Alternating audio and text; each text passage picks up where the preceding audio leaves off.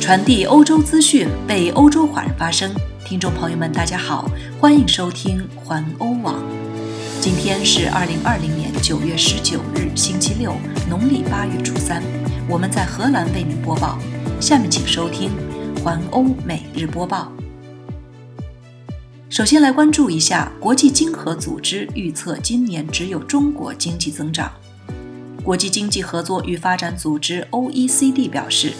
新冠疫情对全球经济的冲击不会像最初预期的那样剧烈，但是经济复苏也没有那么迅速。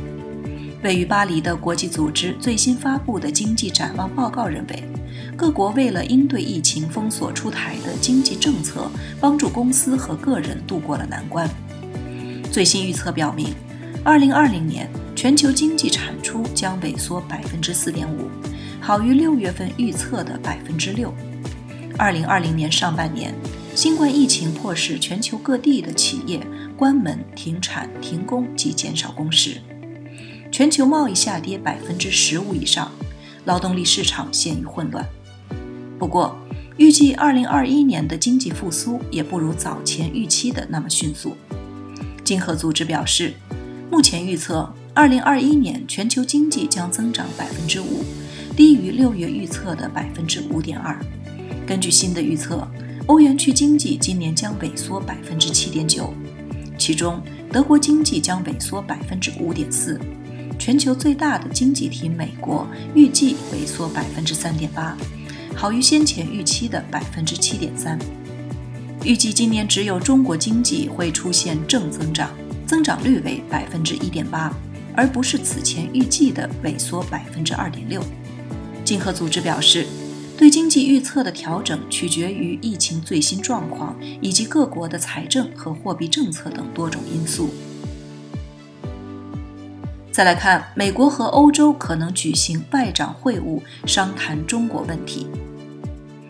香港南华早报九月十八日引述一名匿名的欧盟高级外交官的话语指出。美国国务卿蓬佩奥最快将会在本月内和欧盟外交与安全政策高级代表博雷利共同举行欧美之间的首次中国问题对话。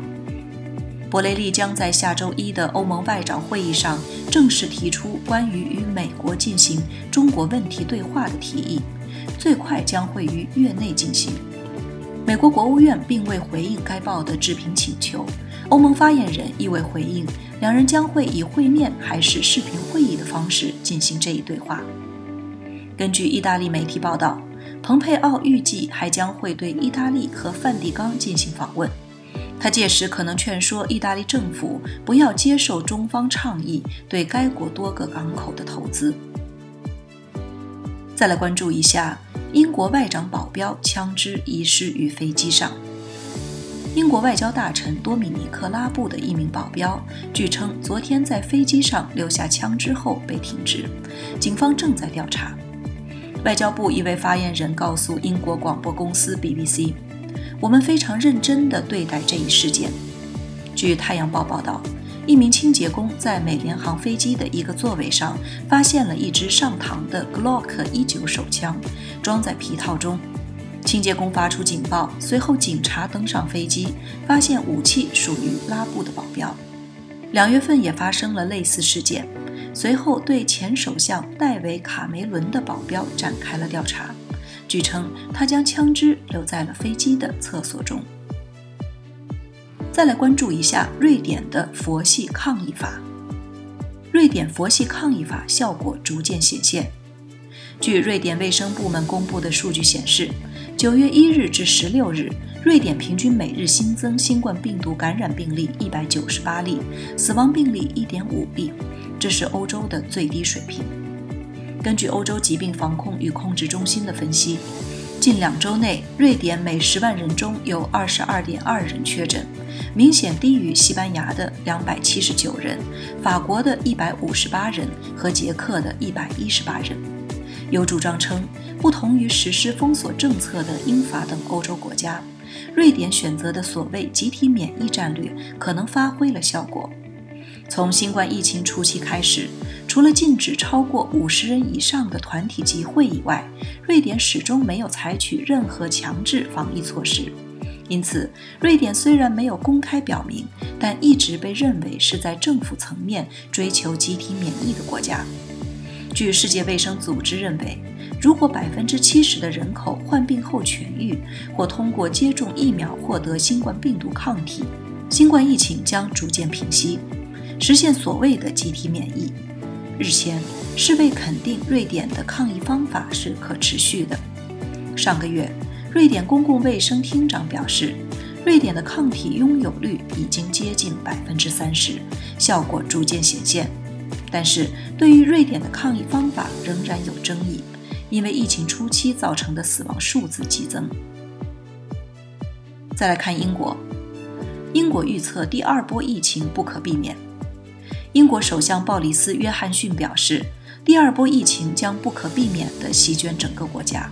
不过，他不赞成新的全国封锁，但不排除政府需要采取更为严格的限制性措施，遏制病毒的传播。在英国，新增加的感染数量再次令人震惊。据卫生当局称，已经增加了四千三百二十二例感染，这是数月以来每天首次超过四千例。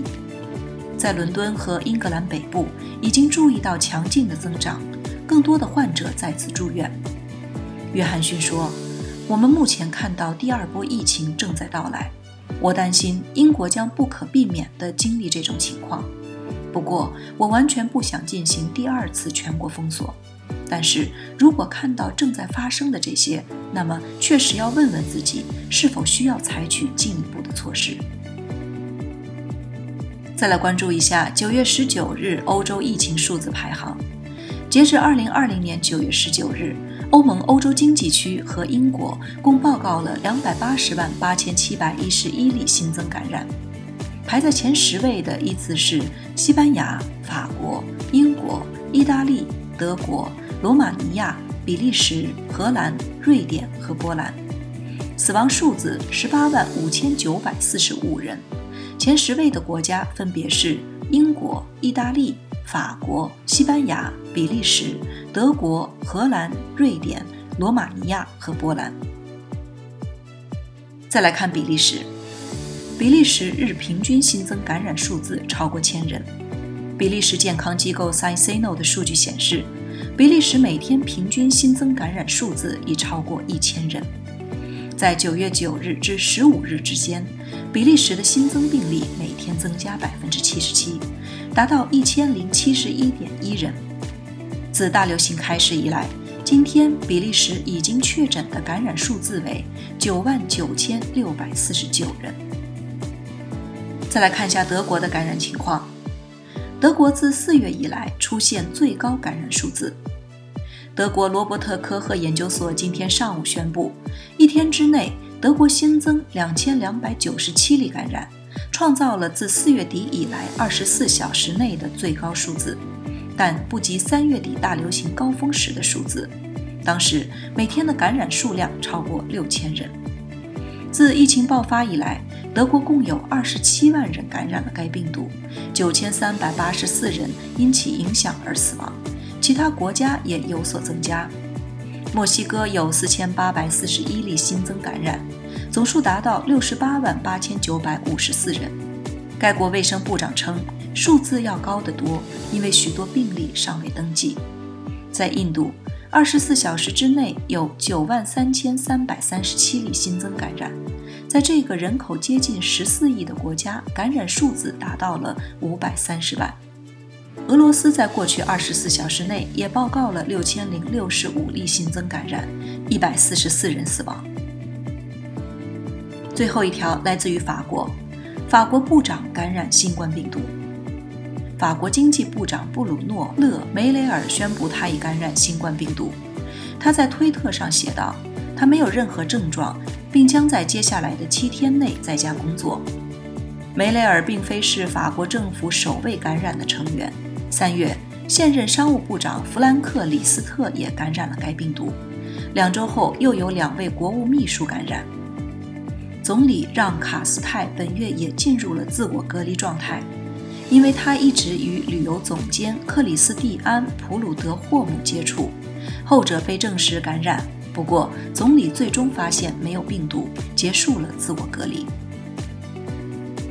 以上就是今天的环欧每日播报，我是陈旭，感谢您每天关注环欧网为您带来的最新资讯，明天见。